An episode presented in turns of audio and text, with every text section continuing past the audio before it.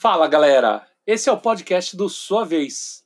Aqui você vai poder ouvir entrevistas incríveis com os melhores designers de jogos de tabuleiro que estão fazendo os melhores jogos no Brasil e no mundo. Processo de criação, dicas, experiências, histórias e muito mais você só vai ver por aqui. Caso você queira ter uma experiência mais completa, você também pode acessar o canal do Sua Vez Jogos no YouTube e assistir a versão em vídeo se você preferir, tá bom?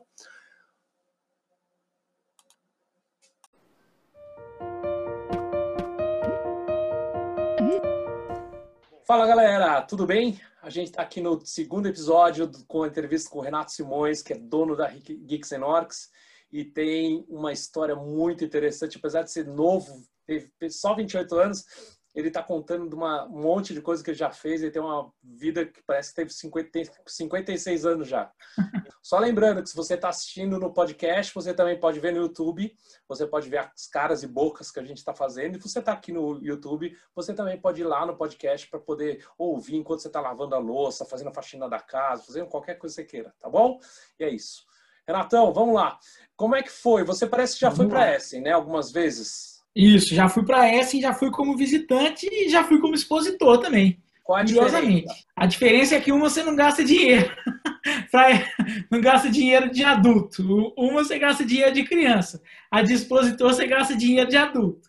Mas tirando esse fato, é que buscar os jogos e buscar o contato é muito mais difícil. Aliás, é difícil em certo ponto, é muito mais difícil buscar esse contato com outros editores e receber o contato do público é muito mais fácil. Mas, na verdade, não é exatamente muito mais fácil, é muito mais natural. É, mas são experiências completamente diferentes. Uma, você está lidando mais do, do mercado, você vai conversar com editores, com funcionários de editoras, isso como visitante, quando você vai visitante para termos profissionais. Né? Quando você vai como editor, como stand, é, exhibitor, como é que chama? Expositor. Como você vai como expositor, você tem um contato muito maior com o público. E aí nascem dificuldades diferentes. Então, você tem que estar muito mais preparado, por exemplo, com o idioma, o público é muito mais impaciente, você tem que saber lidar com a multiplicidade gigante de, de nações que tem ali dentro daquele espaço, né? Só para você ter noção, 2019, Essen liberou que foram 103 países presentes no, na feira. Então, 103 países, é quase metade dos países do mundo. Então, você já imagina a quantidade de línguas que a gente tem. Então, tem experiências meio loucas, assim. O Luiz da Grock conta muito um fato que, quando a gente foi como expositor, eu e meu irmão fomos como Geeks Orcs e a gente dividiu um stand para Grok, é, Redbox na época, hoje Burô, Burô Brasil, e Geeks Orcs. E o Luiz conta muito uma história, que, duas histórias na verdade, que o meu irmão vendeu Tsukiji para japoneses em japonês. É, quem está me vendo aí no vídeo pode ver que eu não sou nada japonês, então é, o meu irmão ele estudou japonês, gosta muito do Japão, então ele acabou atendendo os japoneses falando sobre um jogo do mercado de peixes de Tsukiji no Japão e vendeu para eles um Tsukiji. É, e eu, segundo o Luiz, eu vendi para um grupo de alemães surdos é, futebol falando em inglês. Então, é, teve várias coisas. É, foi, foi bem legal, foi uma experiência diferente. Eu nunca tinha feito atendimento em outras línguas. Eu sou um cara que eu sou muito focado em venda, tá? Gosto muito do assunto, mas eu nunca tinha tido essa experiência. Então eu acabei trabalhando com espanhol, inglês, tudo lá na hora. O inglês até é tranquilo. O espanhol é o espanhol do Vanderlei Luxemburgo. Então, não é assim muito bom, não. Mas a gente dá um jeito. Olá, que tal? E ir embora vender, vender jogo. Para quem não conhece, esse aqui é o Tsukiji. O teu irmão já foi lá para o Japão? Ou, ou... Não, nunca foi. Não foi, que incrível. Mas ele estudou japonês, ele estudou japonês por muitos anos aqui em Belo Horizonte mesmo. Hoje ele mora em Portugal, tá mudando aí, tá de mudança para Estônia, mas ele nunca foi para o Japão, não.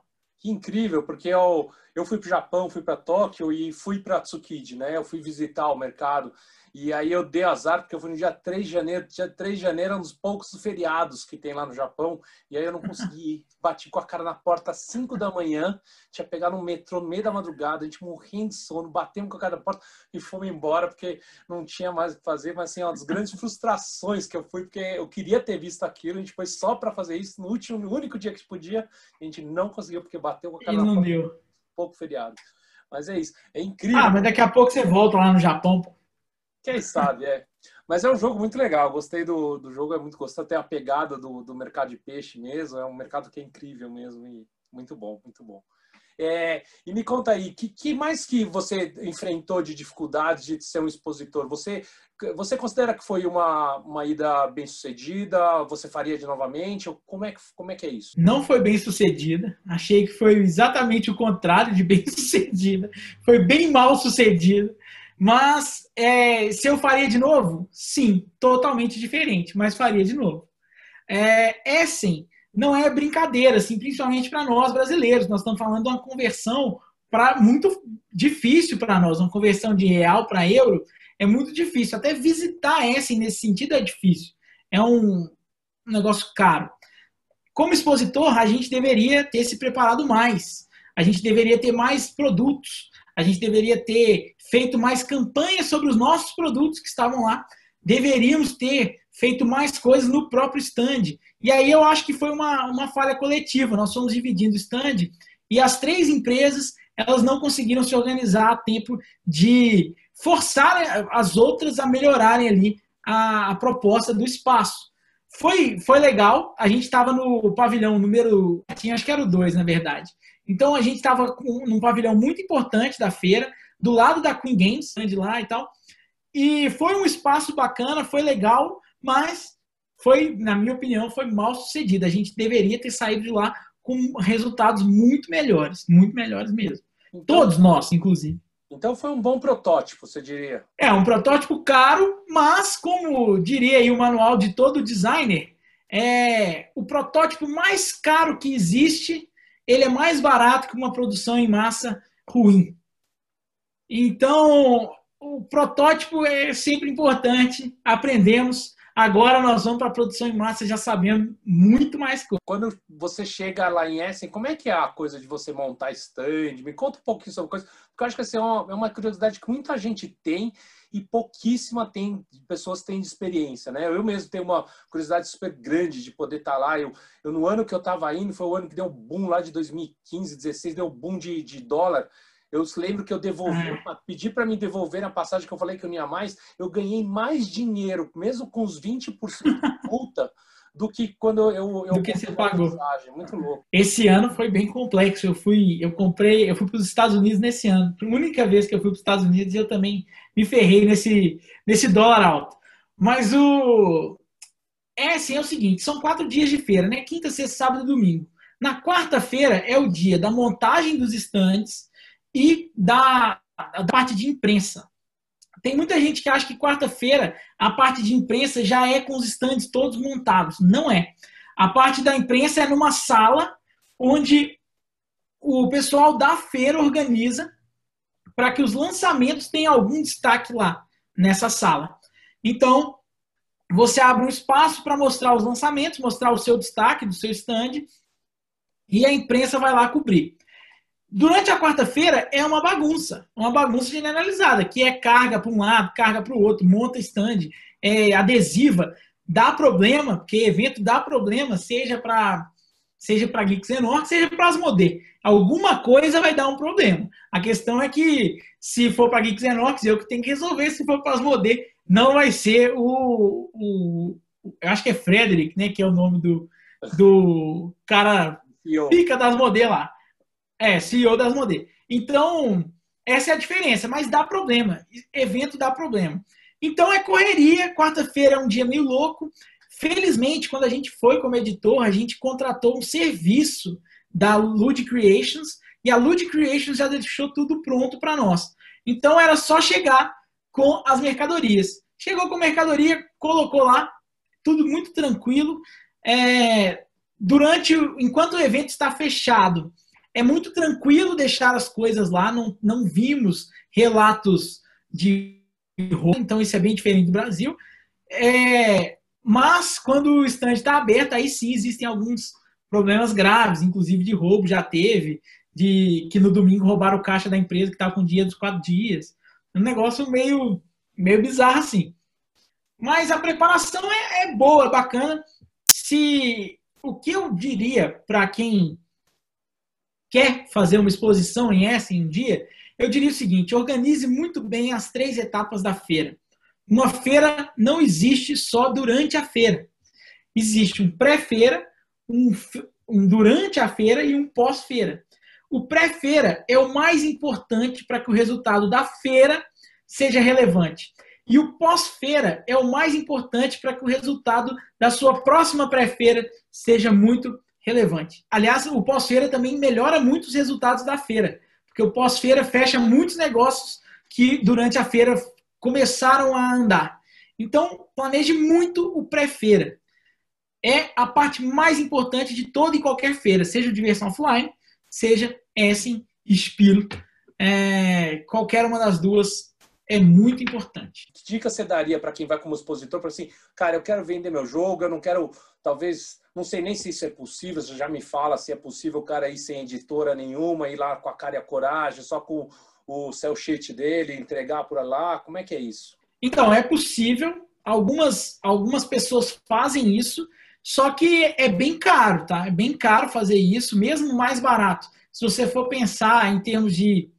Sim, não é, não é nada também de outro mundo, mas você vai ficar num, num pavilhão ruim, então você vai ficar no pavilhão 6, 7, 8, 9, 20 se tiver, e vai pagar lá 700 euros, por exemplo.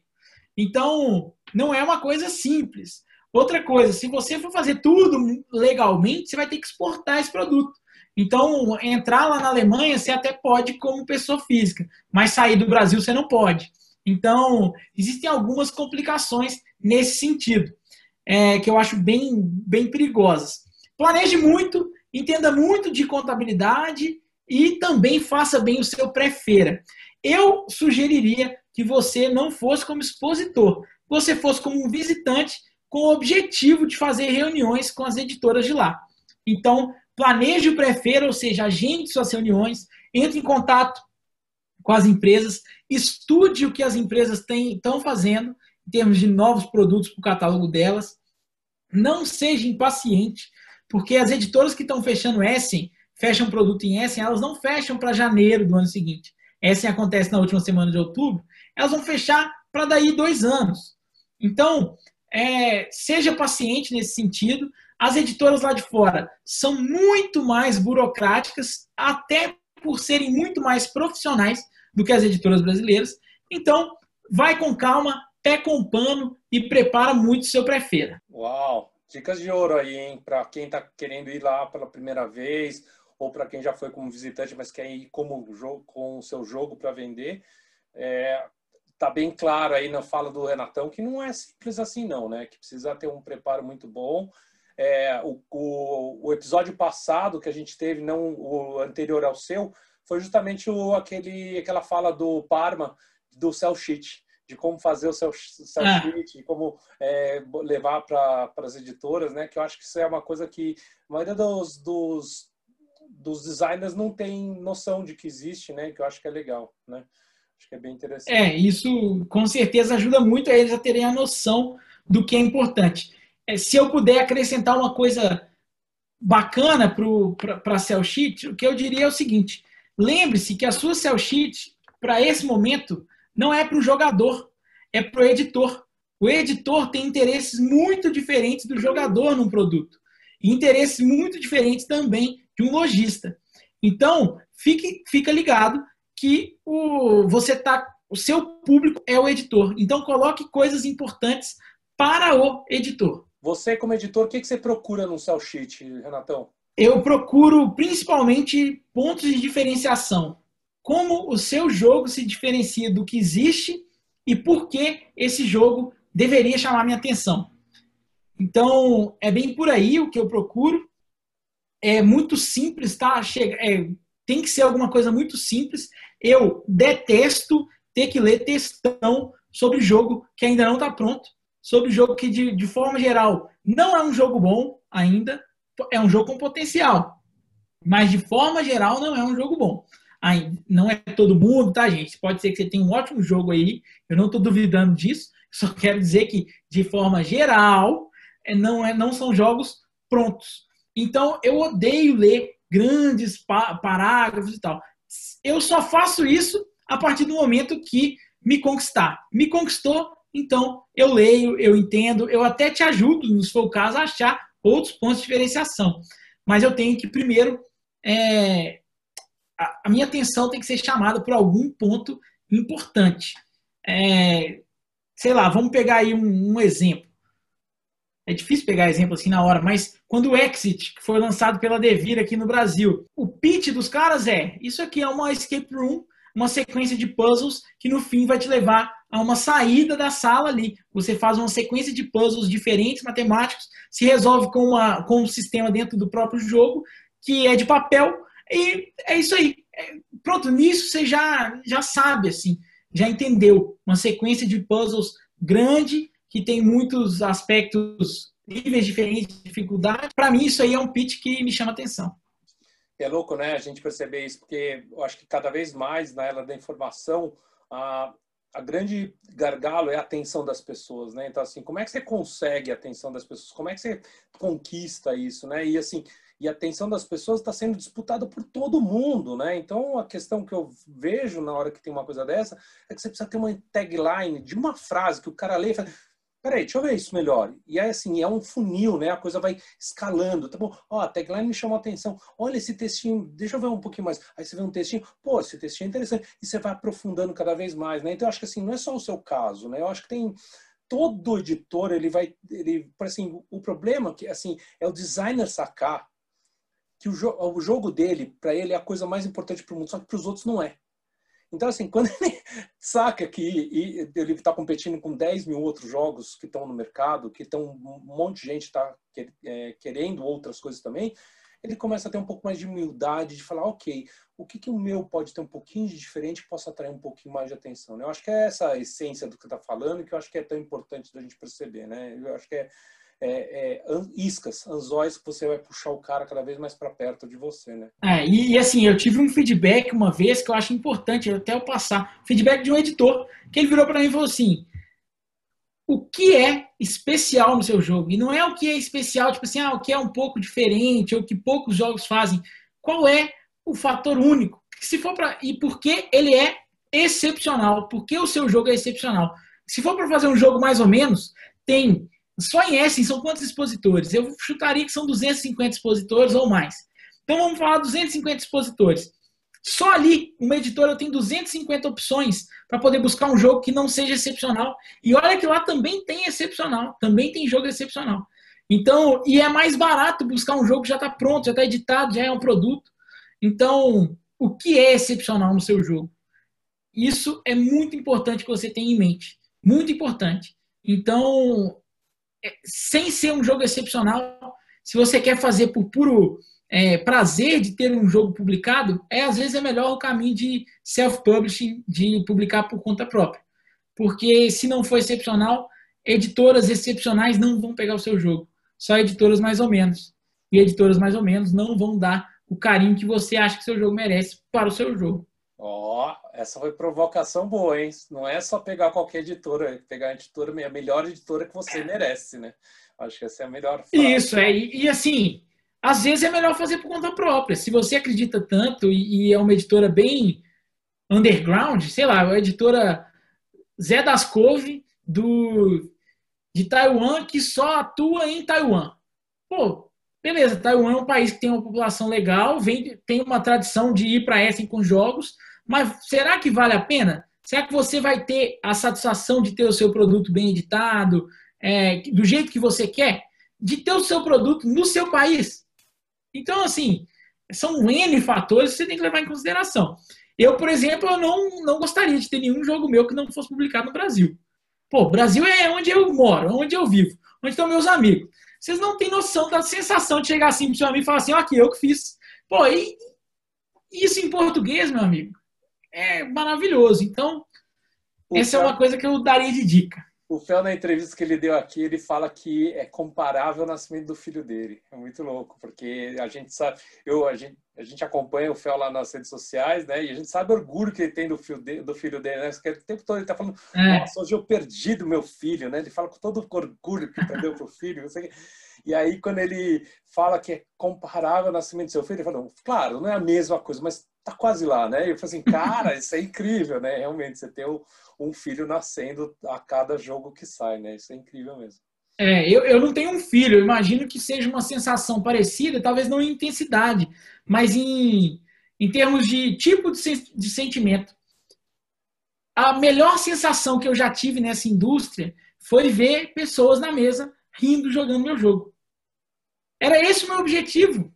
Então o objetivo está cumprido. Você já viu como é prazeroso você riscar de uma lista de afazeres algum a fazer? Assim, ó, tá na lista, eu tenho que fazer isso, e eu coloco feito. É muito prazeroso. Agora, imagina se isso for um objetivo muito subjetivo, que depende muito de uma subjetividade, depende de outras pessoas, e você não tem total controle sobre aquilo. A sua é o que pode levar aquele resultado em outras pessoas. Isso aí é é uma das maiores coisas, assim mesmo. Ver o pessoal rindo com seu jogo, blefando, mentindo na cara de pau, é bom demais, gente. Maravilhoso. É bom demais. Fala, maravilhoso. Fala. E essa é uma bela maneira da gente terminar o nosso segundo episódio. A gente vai lá para o nosso último episódio, onde ele vai contar um pouquinho mais sobre todas essas peripécias que a gente está tendo nos jogos tabuleiro, gente. Até semana que vem, até mais. Até mais, gente. Até semana que vem.